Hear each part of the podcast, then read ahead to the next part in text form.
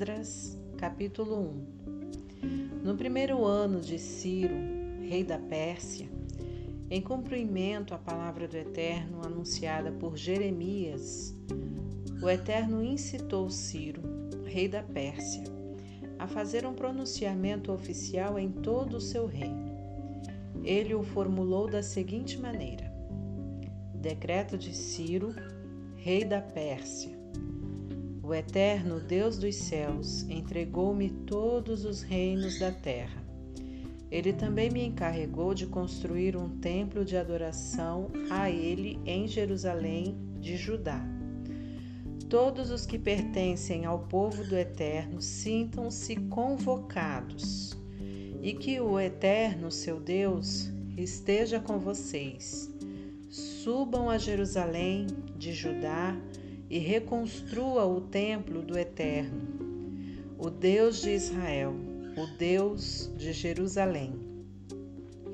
Quem ficar para trás, aonde quer que esteja vivendo, ajudará, enviando prata, ouro, ferramentas e animais, além das ofertas voluntárias para o templo de Deus em Jerusalém. Os chefes das famílias de Judá e de Benjamim os sacerdotes e levitas e todos aqueles que Deus despertou partiram para reconstruir o templo do Eterno em Jerusalém. Os vizinhos ajudaram, trazendo entusiasticamente prata, ouro, ferramentas, animais, objetos de valor e, acima de tudo, ofertas voluntárias. O rei Ciro também entregou a eles todos os objetos e os utensílios do templo do Eterno que Nabucodonosor havia levado de Jerusalém e que estavam no templo dos seus deuses. O rei da Pérsia designou o tesoureiro Mitredate responsável pela transferência.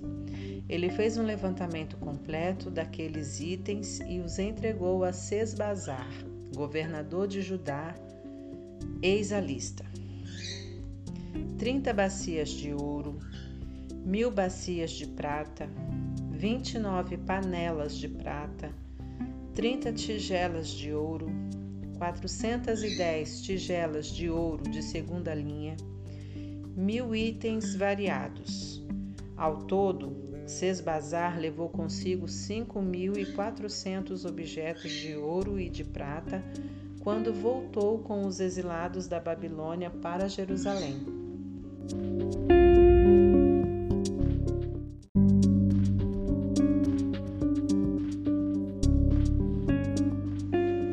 Capítulo 2 Estes são os habitantes da província que retornaram do cativeiro, os exilados que Nabucodonosor, rei da Babilônia, tinha levado cativo. Eles voltaram para Jerusalém e Judá, cada um para sua cidade. Acompanhavam Zorobabel, Jesua, Neemias, Seraías, Reelaías, Mardoqueu, Bilzã, Mispar, Bigvai, Reum e Baaná. Este é o número dos que retornaram de acordo com sua família de origem. Parós 2172, Cefatias 372, Ara 775, Paate Moabe, descendentes de Jesua e Joabe 2812, Elão 1254, Zatu 945, Zacai 760, Bani 642, Bebai 623, Asgad 1222, Adonicão 666, Bigvai 2056, Adim 454, Ater, descendentes de Ezequias 98, Bezai 323, Jora 112, Razum 223, Gibar 95, Israelitas identificados por lugar de origem: Belém, 123, Netofate, 56, Anatote, 128, Asmavete, 42, Kiriat Jearim, Sefira e Beerote, 743, Ramá e Jeba, 621, Miquimás, 122, Betel e Ai, 223, Nebo, 52, Magbis, 156, o outro Elão, 1254, Arim, 320, Lode, Adide e Ono 725, Jericó 345, Senaá 3630. As famílias sacerdotais. Gedaías, descendentes de Jesua, 973. Imer, 1052. Pazur, 1247. Arim, 1017. As famílias dos levitas, Jesua e Cadmiel, descendentes de Odavias, 74.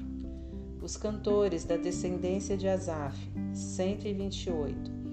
Descendentes dos guardas, Salum, Ater, Talmon, Acube, Atite, Atita, Sobai, 139 descendentes dos servidores do templo, Zia, Razufa, Tabaote, Queros, Sia, Padom, Lebana, Agaba, Acube, Agabe, Sanlai, Anã, Gidel, Gaar, Reaías, Rezim, Necoda, Gazão, Uzar, Pazéia, Bezai, Asnar, Meunim, Nefuzim, Baquebuque, Acufa, Arur, Baslute, Meida, Arza, Barcos, Cícera, Tamar,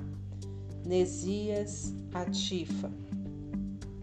Descendentes dos servos de Salomão, Sotai, Soferete, Peruda, Jaala, Darcon, Gidel, Cefatias, Atil, Poquerete Azebaim e Ami. O total dos servidores do templo e de Salomão eram 392. Estes vieram de Tel-Melar, Tel-Arsa, Querube, Adã e Imer, mas não puderam provar que eram descendentes dos israelitas. Delaías, Tobias e Necoda, 652. O mesmo aconteceu com os descendentes dos sacerdotes, Abaías, Acos e Barzilai, que se casou com uma filha de Barzilai de Gileade e era chamado por esse nome. Eles procuraram os registros da família, mas não os encontraram por isso foram impedidos de exercer o trabalho de sacerdote e considerados ritualmente impuros. O governador determinou que eles não poderiam comer do alimento sagrado até que um dos sacerdotes definisse a situação deles por meio do Urim e do Tumim. O total dos que voltaram do exílio foi 42.360 sem contar os escravos, que totalizavam 7.337. Também havia 200 cantores que possuíam 736 cavalos, 245 mulas, 435 camelos e 6.720 jumentos.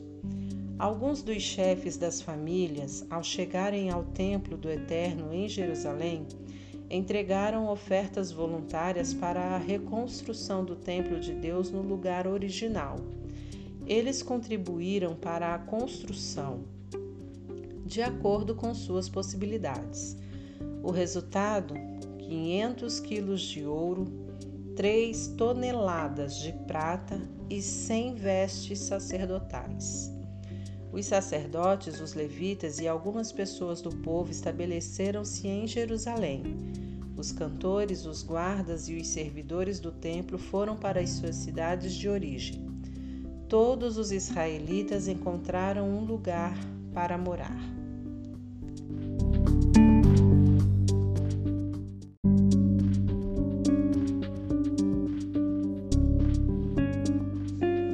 Capítulo 3 No sétimo mês, quando os israelitas se estabeleceram em suas cidades, todo o povo se reuniu em Jerusalém.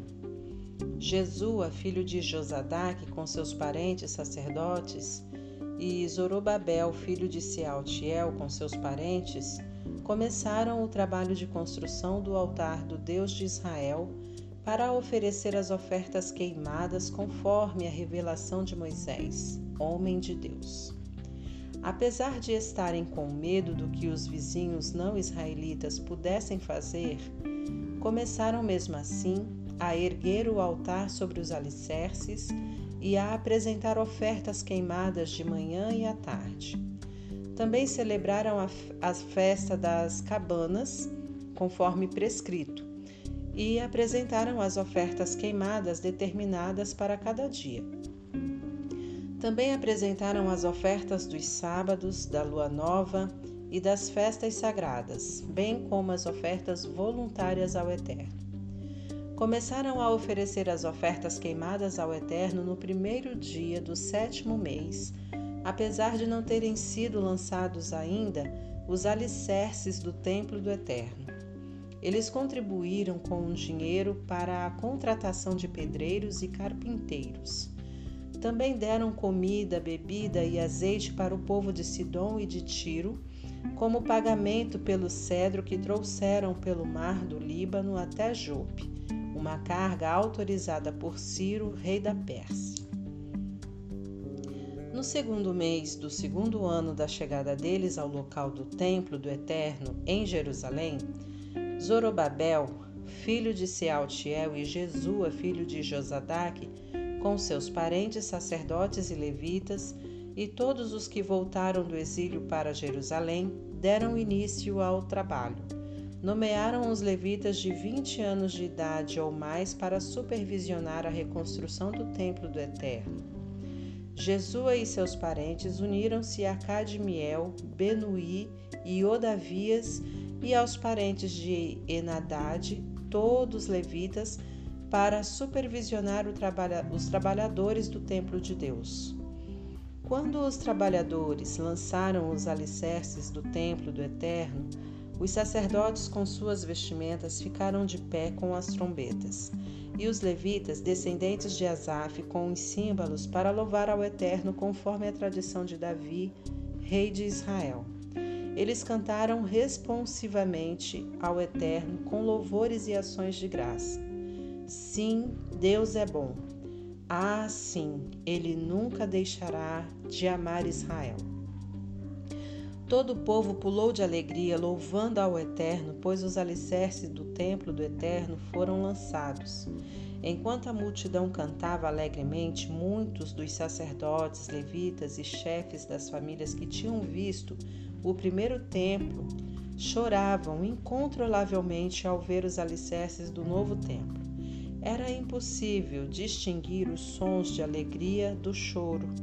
O barulho podia ser ouvido de longe.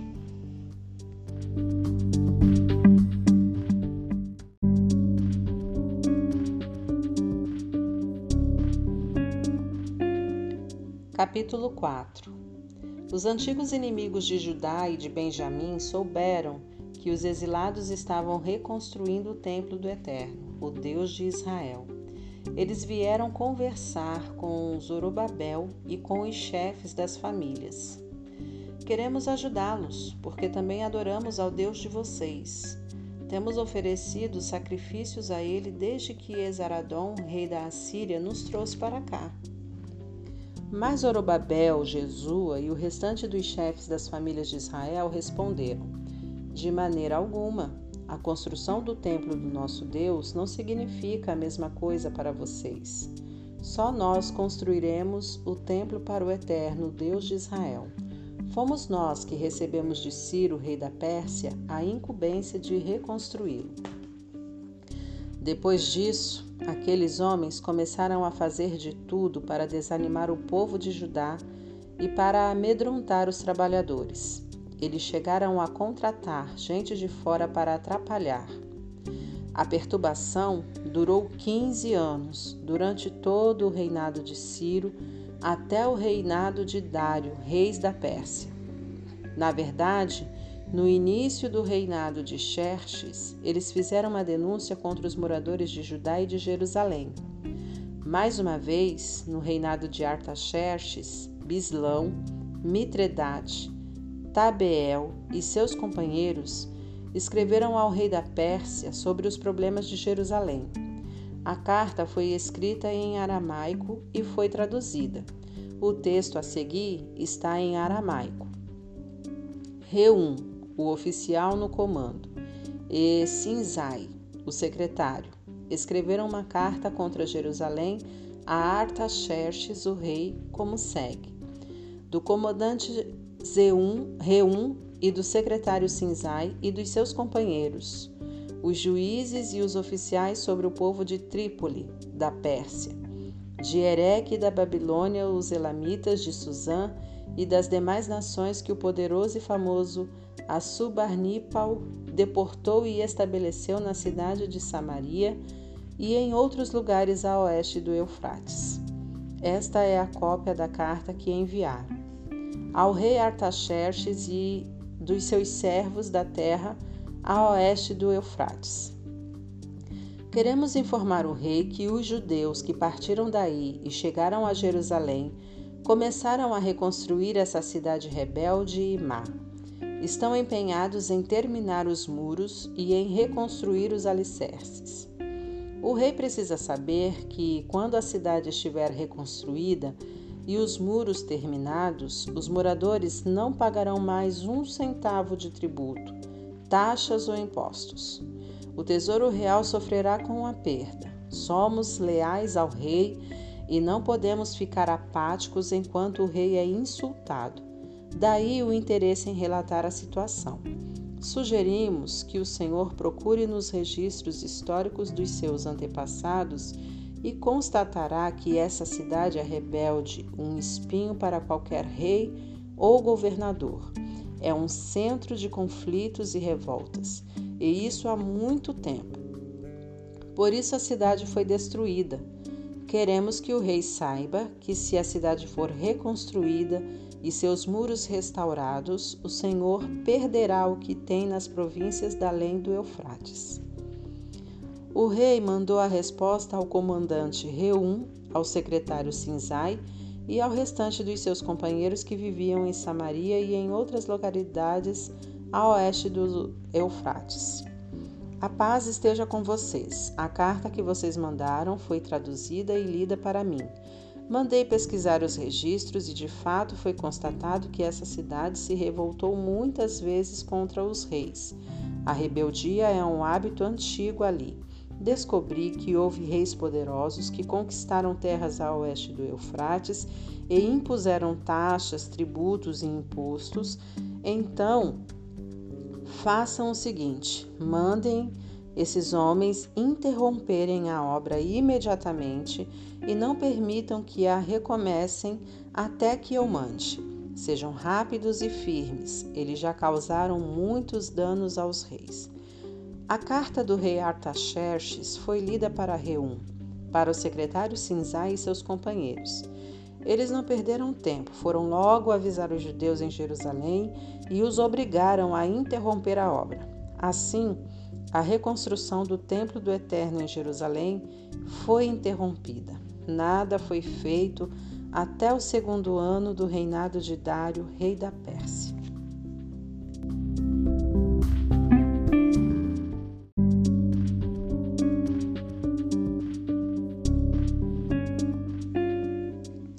Capítulo 5 Enquanto isso, os profetas Ageu e Zacarias, filho de Ido, pregavam aos judeus em Judá e em Jerusalém com a autoridade concedida pelo Deus de Israel.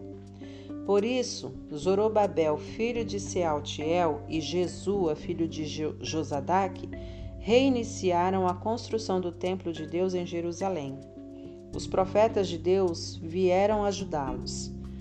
Tatenai, governador do território a oeste do Eufrates na época, Setar-Bozenai e seus companheiros procuraram os israelitas e perguntaram: Quem deu autorização a vocês para reconstruir o templo e restaurar os muros? Então, informamos a eles os nomes dos encarregados da construção. Mas Deus estava atento aos líderes dos judeus, por isso a obra não foi interrompida até Dário ser informado e enviar a resposta oficial. Tatenai, governador do território a oeste do Eufrates, Setar-Bozenai e seus companheiros, os oficiais do território, enviaram uma carta ao rei Dário. Este é o conteúdo. Ao rei Dário, paz e sucesso.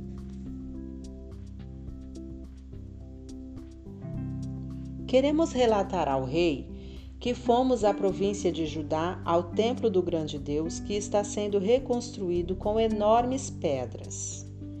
No momento estão pondo as vigas de madeira nas paredes. A obra está sendo executada com empenho e rapidez. Perguntamos aos líderes: quem deu autorização a vocês para reconstruir o templo e restaurar os muros? Também pedimos os nomes dos responsáveis para que pudéssemos informar quem são os encarregados da construção. Eles nos disseram o seguinte: somos servos do Deus dos céus e da terra, estamos reconstruindo o templo que foi construído muito tempo atrás. Um grande rei de Israel construiu toda esta estrutura.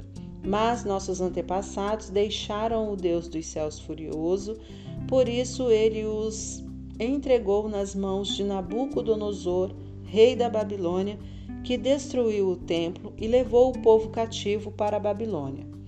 Mas quando Ciro se tornou rei da Babilônia no seu primeiro ano, autorizou a reconstrução do templo de Deus. Além disso, devolveu os utensílios de ouro e de prata do templo de Deus que Nabucodonosor tinha levado embora e posto no templo da Babilônia. O rei Ciro retirou-os do templo da Babilônia e os entregou a Sesbazar, a quem nomeou governador. Ele disse a Sesbazar: Ponha estes utensílios de volta no templo de Jerusalém. Desde então estamos reconstruindo o templo, mas ainda não terminamos. Agora, se o rei concordar, procure nos registros dos arquivos reais da Babilônia se de fato o rei Ciro autorizou a reconstrução do templo de Deus em Jerusalém. Então, por favor, informe-nos da decisão do rei sobre o assunto.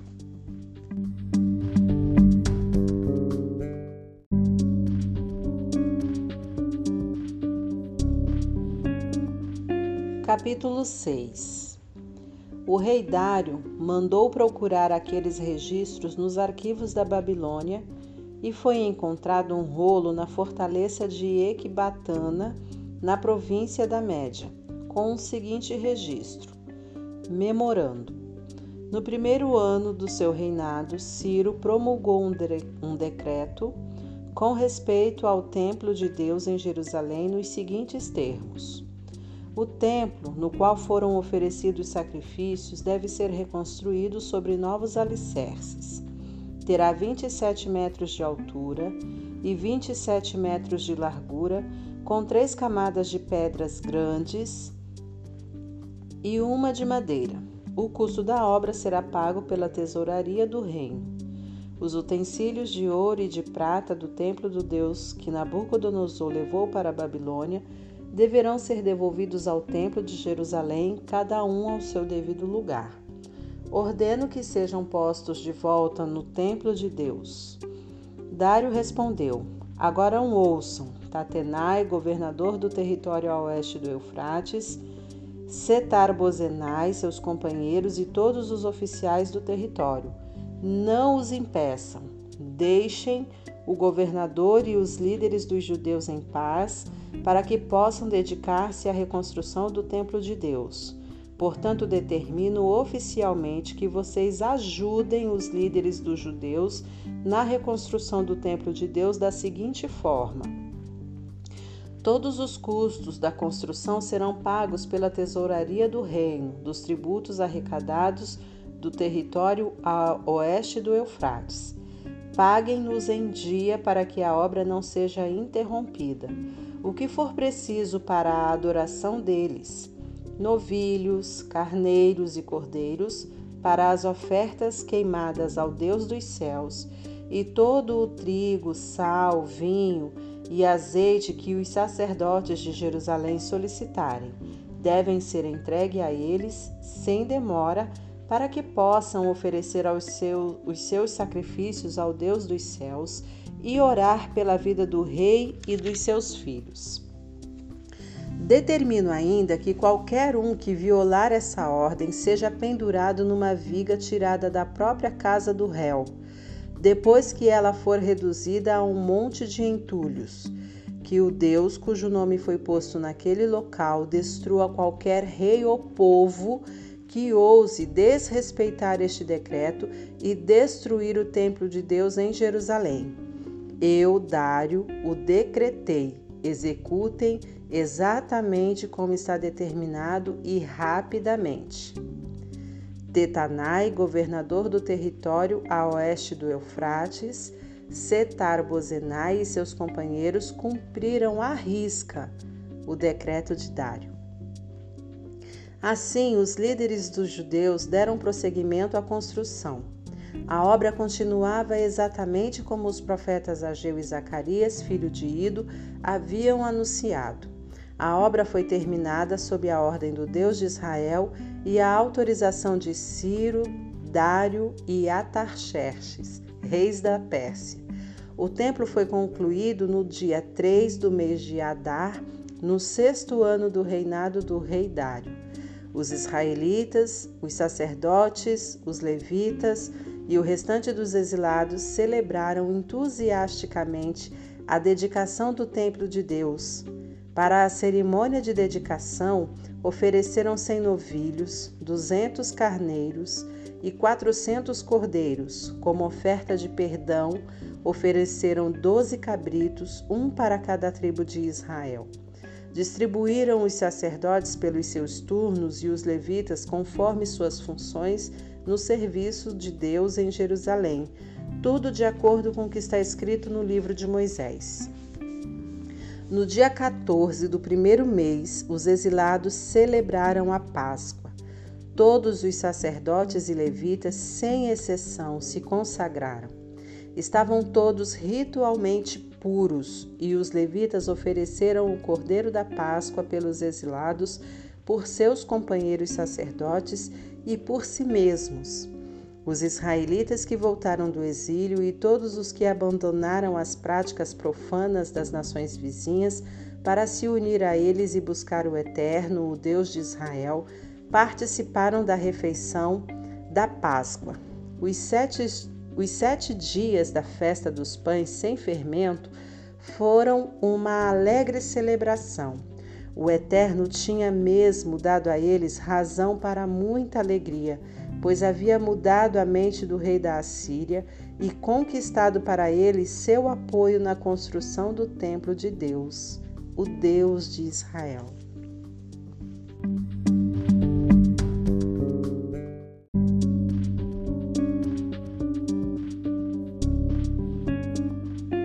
Capítulo 7 A chegada de Esdras se deu após esses acontecimentos. Foi durante o reinado de Artaxerxes, rei da Pérsia.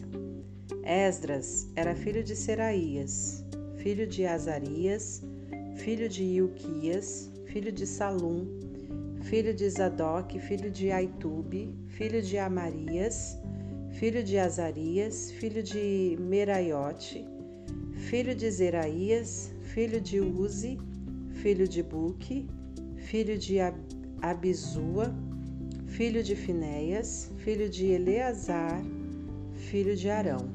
o sacerdote principal. Esse era Esdras. Ele veio da Babilônia e era profundo conhecedor da revelação de Moisés, dada pelo Eterno, o Deus de Israel. Como a mão do Eterno estava com Esdras, o rei concedeu tudo o que ele havia pedido. Alguns israelitas, os sacerdotes, os levitas, os cantores, os guardas e os servidores do templo o acompanharam na viagem a Jerusalém, no sétimo ano do reinado de Artaxerxes. Eles chegaram no quinto mês daquele ano. Esdras tinha saído da Babilônia no primeiro dia do primeiro mês, e a chegada a Jerusalém aconteceu no primeiro dia do quinto mês, sob a direção protetora de Deus. Esdras dedicou-se a estudar e a praticar a revelação de Deus e a ensinar aos israelitas as verdades contidas no livro. Esta é a carta que o rei Artaxerxes entregou a Esdras, sacerdote e estudioso, mestre em questões relativas aos ensinamentos do Eterno para Israel. Artaxerxes, rei dos reis, ao sacerdote Esdras, estudioso dos mandamentos do Deus do céu. Paz e sucesso. Estabeleço por meio deste decreto que qualquer israelita, cidadão do meu reino, que queira subir a Jerusalém, até mesmo seus sacerdotes e levitas, estão autorizados a ir. Vocês estão sendo enviados pelo rei e seus sete conselheiros para verificar como está Judá e Jerusalém em relação à obediência ao ensino do seu Deus, que vocês estão levando em mãos.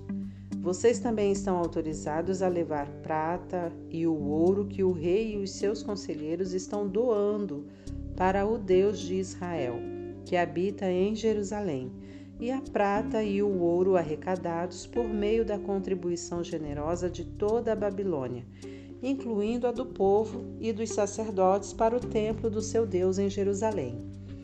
Utilizem esse dinheiro criteriosamente para comprar bois, carneiros, cordeiros e os ingredientes para as ofertas de cereal e de bebida.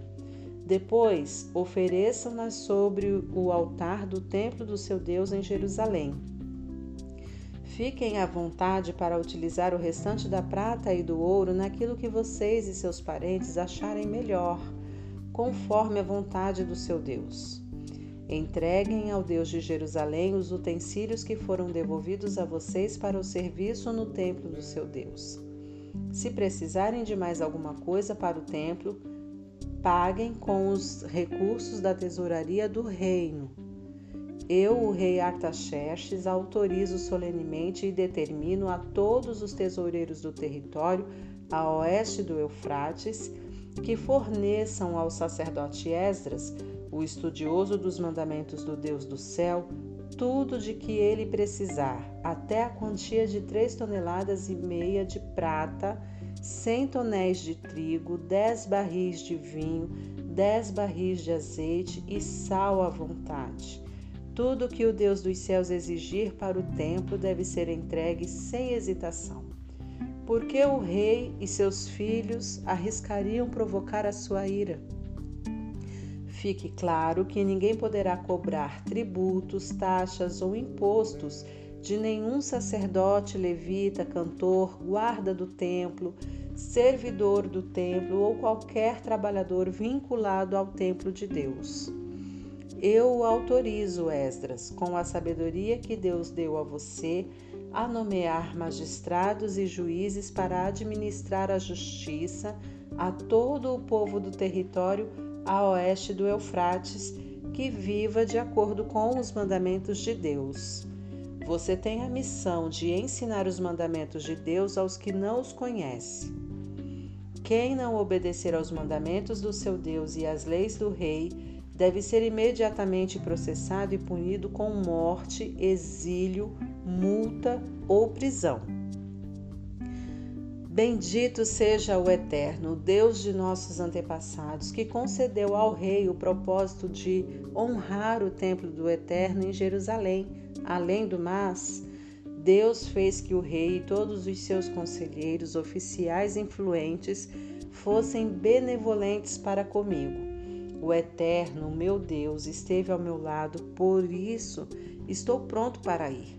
Já organizei a viagem de todos os líderes de Israel que irão me acompanhar.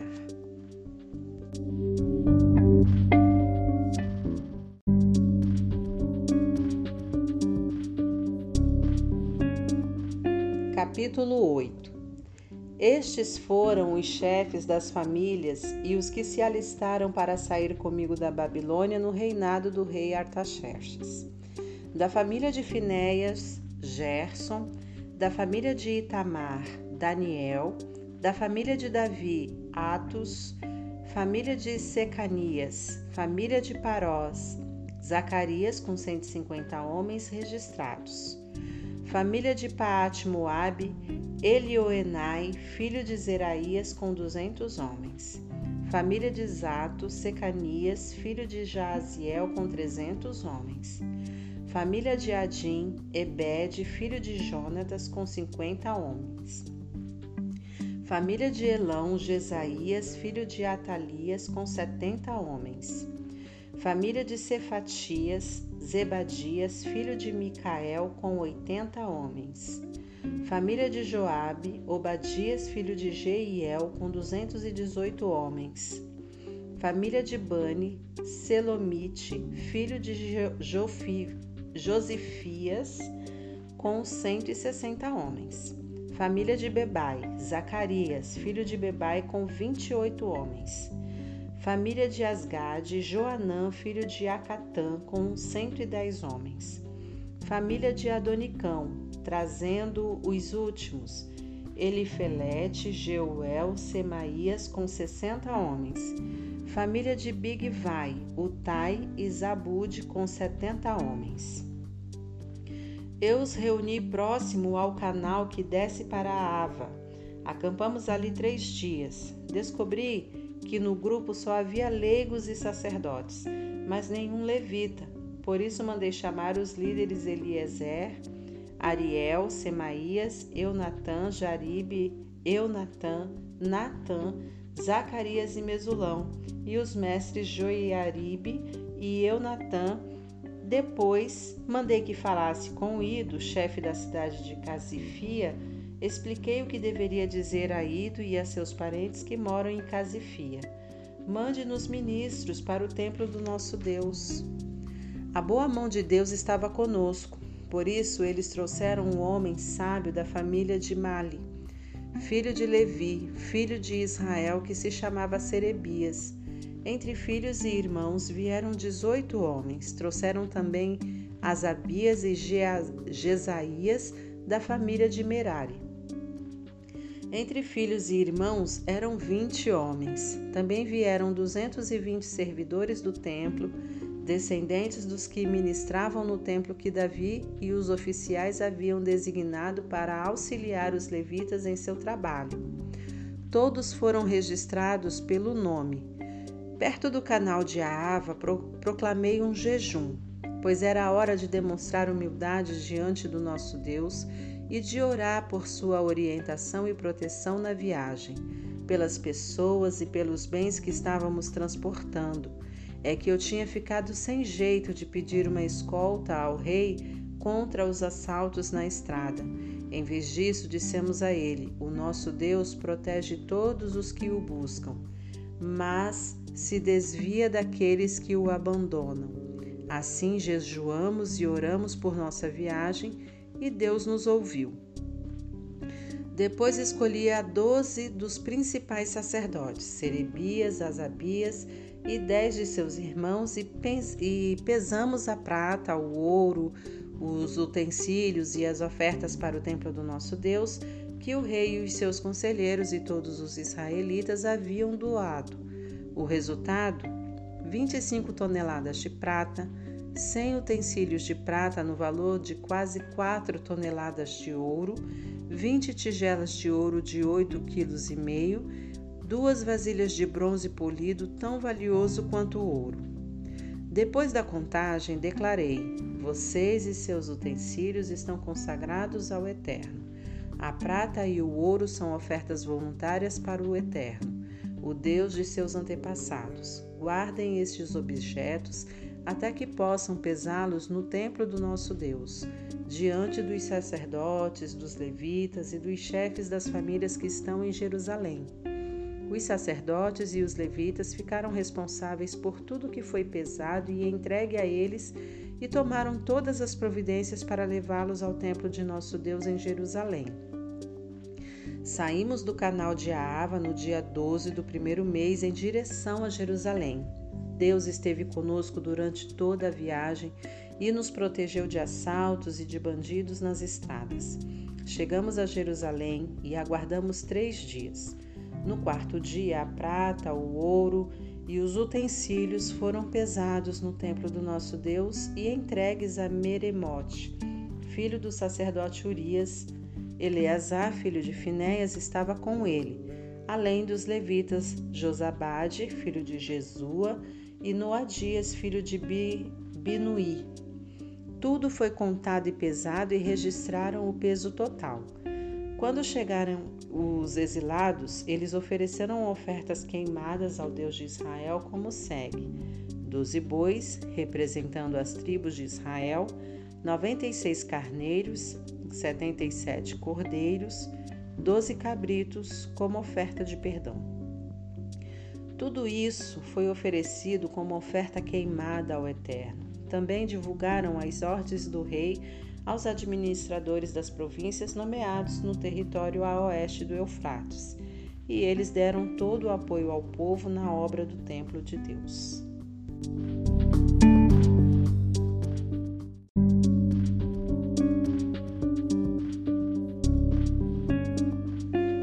Capítulo 9 depois de tudo pronto, os líderes vieram conversar comigo. Disseram: O povo de Israel, os sacerdotes e levitas não se separaram dos povos vizinhos nem das práticas perversas e obscenas dos cananeus, dos heteus, dos ferezeus, dos jebuseus, dos amonita, amonitas, dos moabitas, dos egípcios e dos amorreus eles deram suas filhas em casamento a estes povos e seus filhos se casaram com as filhas deles.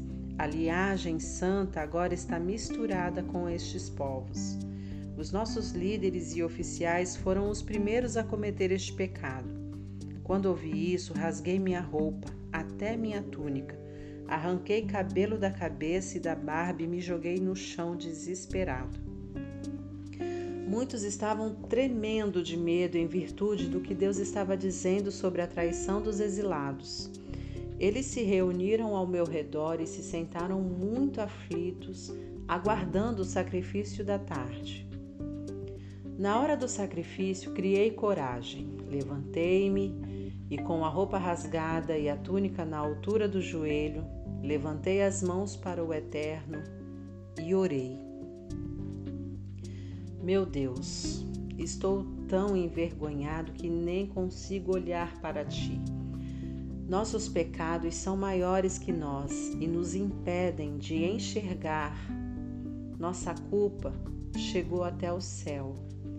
Estamos atolados em culpa desde os tempos de nossos antepassados. Por causa de nosso pecado, nós, nossos reis e sacerdotes, fomos entregues a reis estrangeiros para sermos mortos. Levados cativos, saqueados e envergonhados, como acontece hoje. Agora, por um breve momento, o Eterno, nosso Deus, permitiu que alguns de nós escapassem e pisassem de novo este santo lugar. Assim, fez nossos olhos brilharem e aliviou um pouco o nosso sofrimento. Éramos escravos, mesmo assim, o nosso Deus não nos abandonou. Ele, nos fez obter o favor dos reis da Pérsia e nos tem dado coragem para reconstruir o templo do nosso Deus, restaurar suas ruínas e construir um muro de defesa para Judá e Jerusalém. Agora, ó Deus, depois disso tudo, o que podemos dizer?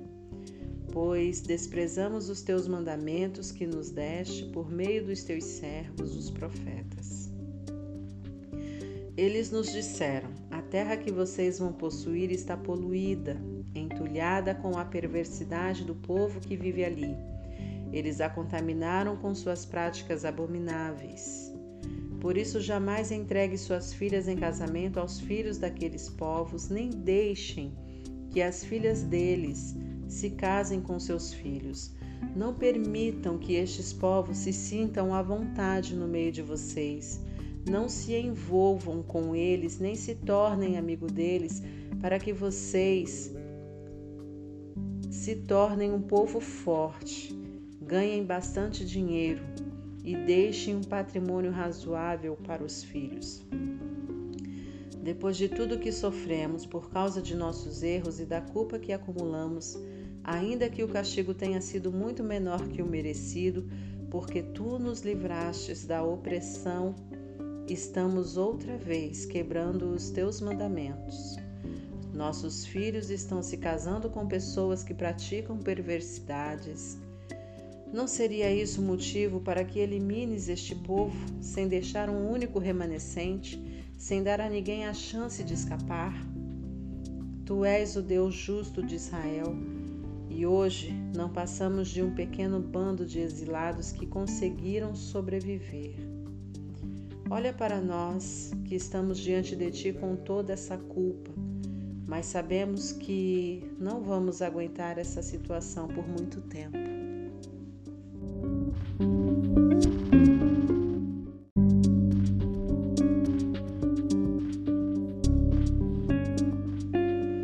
Capítulo 10 Esdras chorava, prostrado diante do templo de Deus. Enquanto orava e fazia essa confissão, uma multidão imensa de homens, mulheres e crianças de Israel se aglomerou em torno dele, e todos começaram a chorar compulsivamente. Secanias, filho de Jeiel, da descendência de Elão, na condição de porta-voz do povo, disse a Esdras: Traímos o nosso Deus casando-nos com mulheres estrangeiras dos povos ao redor. Mas nem tudo está perdido. Ainda há esperança para Israel. Vamos fazer uma aliança, agora mesmo, com o nosso Deus. Vamos mandar embora todas essas mulheres e seus filhos de acordo com o que o meu Senhor e aqueles que respeitam os mandamentos de Deus estão dizendo. Agora, Esdras, Levante-se, tome a iniciativa e nós o apoiaremos, e não volte atrás.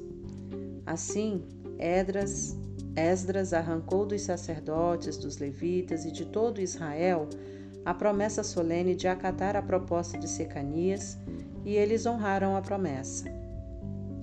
Esdras deixou a praça que ficava em frente do templo de Deus e foi para a casa de Joanã, filho de Eliasibe, onde se hospedou. Ele continuou jejuando, sem comer e nem beber nada, e chorando por causa da traição dos exilados. Depois disso, foram enviados mensageiros a todo o território de Judá e por toda a Jerusalém, convocando os exilados a se reunirem em Jerusalém. Quem não aparecesse dentro de três dias, conforme a decisão dos líderes e das autoridades, teria seus bens confiscados e seria eliminado da comunidade. Três dias depois, todos os homens de Judá e de Benjamim estavam em Jerusalém. No dia 20 do nono mês, todos se sentaram na praça em frente do templo de Deus, impacientes, inquietos e ansiosos por causa da relevância do assunto da reunião e porque chovia muito. Finalmente, o sacerdote Esdras levantou-se e declarou: Vocês são traidores, casaram-se com mulheres estrangeiras e assim aumentaram a culpa de Israel. Agora reconheçam seu erro diante do Eterno, o Deus de seus antepassados, e façam o que ele exige de vocês. Mantenham distância dos povos da terra e separem-se das mulheres estrangeiras. Toda a congregação respondeu a uma só voz: Sim, faremos tudo o que você mandar. Mas havia uma ressalva. Veja bem, tem muita gente aqui e estamos na época da chuva. Você não espera que resolvamos isso agora debaixo de chuva, não é? Vai ser preciso esperar um pouco porque foram muitos os que cometeram esse erro. Devemos deixar que nossos líderes decidam pela congregação e que cada homem que vive em nossas cidades e tenha se casado com uma estrangeira compareça aqui numa data determinada, acompanhado das autoridades e dos juízes da cidade. Faremos isso até que o furor da ira do nosso Deus se afaste de nós. Os únicos que se opuseram à sugestão foram Jonatas, filho de Azael, Jazéias, filho de Tiquivá, apoiados por Mesulão e pelo levita Sabetai. Então os exilados decidiram pôr o plano em prática. O sacerdote Esdras escolheu pessoalmente homens que eram chefes de famílias. No primeiro dia do décimo mês, eles se reuniram para estudar a questão. No primeiro dia do primeiro mês, todos os casos de homens que se haviam casado com mulheres estrangeiras estavam resolvidos. Entre as famílias dos sacerdotes, os que se casaram com mulheres estrangeiras foram da família de Jesua, filho de Josadaque e seus irmãos, Maazéias, Eliezer, Jaribe e Gedalias. Todos se comprometeram em despedir suas mulheres e deram um aperto de mão como sinal de compromisso. Também trouxeram um carneiro do rebanho como oferta de reparação. Da família de Imer, Anani e Zebadias. Da família de Arim, Maazéias, Elias, Semaías, Jeiel e Uzias da família de Passur, Elioenai, Maazéias, Ismael, Natanael, Josabade e Eleasa. Entre os levitas, Josabade, Simei, Quelaías, isto é, Quelita, Petaías, Judá e Eliezer. Entre os cantores, Eliasibe. Entre os guardas do templo, Salum, Telém e Uri. Entre os outros israelitas, da família de Parós, Ramias, Gesias, Malquias, Miamim, Eleazar, Malquias e Benaia. Da família de Elão, Matanias, Zacarias, Jeiel, Abide, Jeremote e Elias. Da família de Zatu, Elioenai, Eliasibe, Matanias, Jeremote, Zabade e Aziza. Da família de Bebai, Joanã, Ananias, Zabai e Atilai. Da família de Bani, Mesulão, Maluque, Adaías, Jazube, Seal e Jeremote. Da família de Paat Moabe, Adna, Quelau, Benaia, Maazéias, Matanias, Bezalel, Binuí e Manassés. Da família de Arim, Eliezer, Isias, Malquias, Semaías, Simeão, Benjamim, Maluque e Semarias. Da família de Razum, Matenai, Matatá, Zabade, Elifelete, Jeremai, Manassés e Simei. Da família de Bani, Maadai, Arão, Uel, Benaia, Bedias, Queluí, Vânias, Meremote, Libe, Matanias, Matenai e Jaazai. Da família de Binui, Simei, Selemias, Natã, Adaías, Maquinabidai, Maquinabibai, Sazai, Sarai, Azareel, Selemias, Semarias, Salum, Amarias e José. Da família de Nebo, Jeiel, Matitias, Abade, Zebina, Jadai, Joel e Benaia. Todos esses se casaram com mulheres estrangeiras e alguns deles tiveram filhos com elas.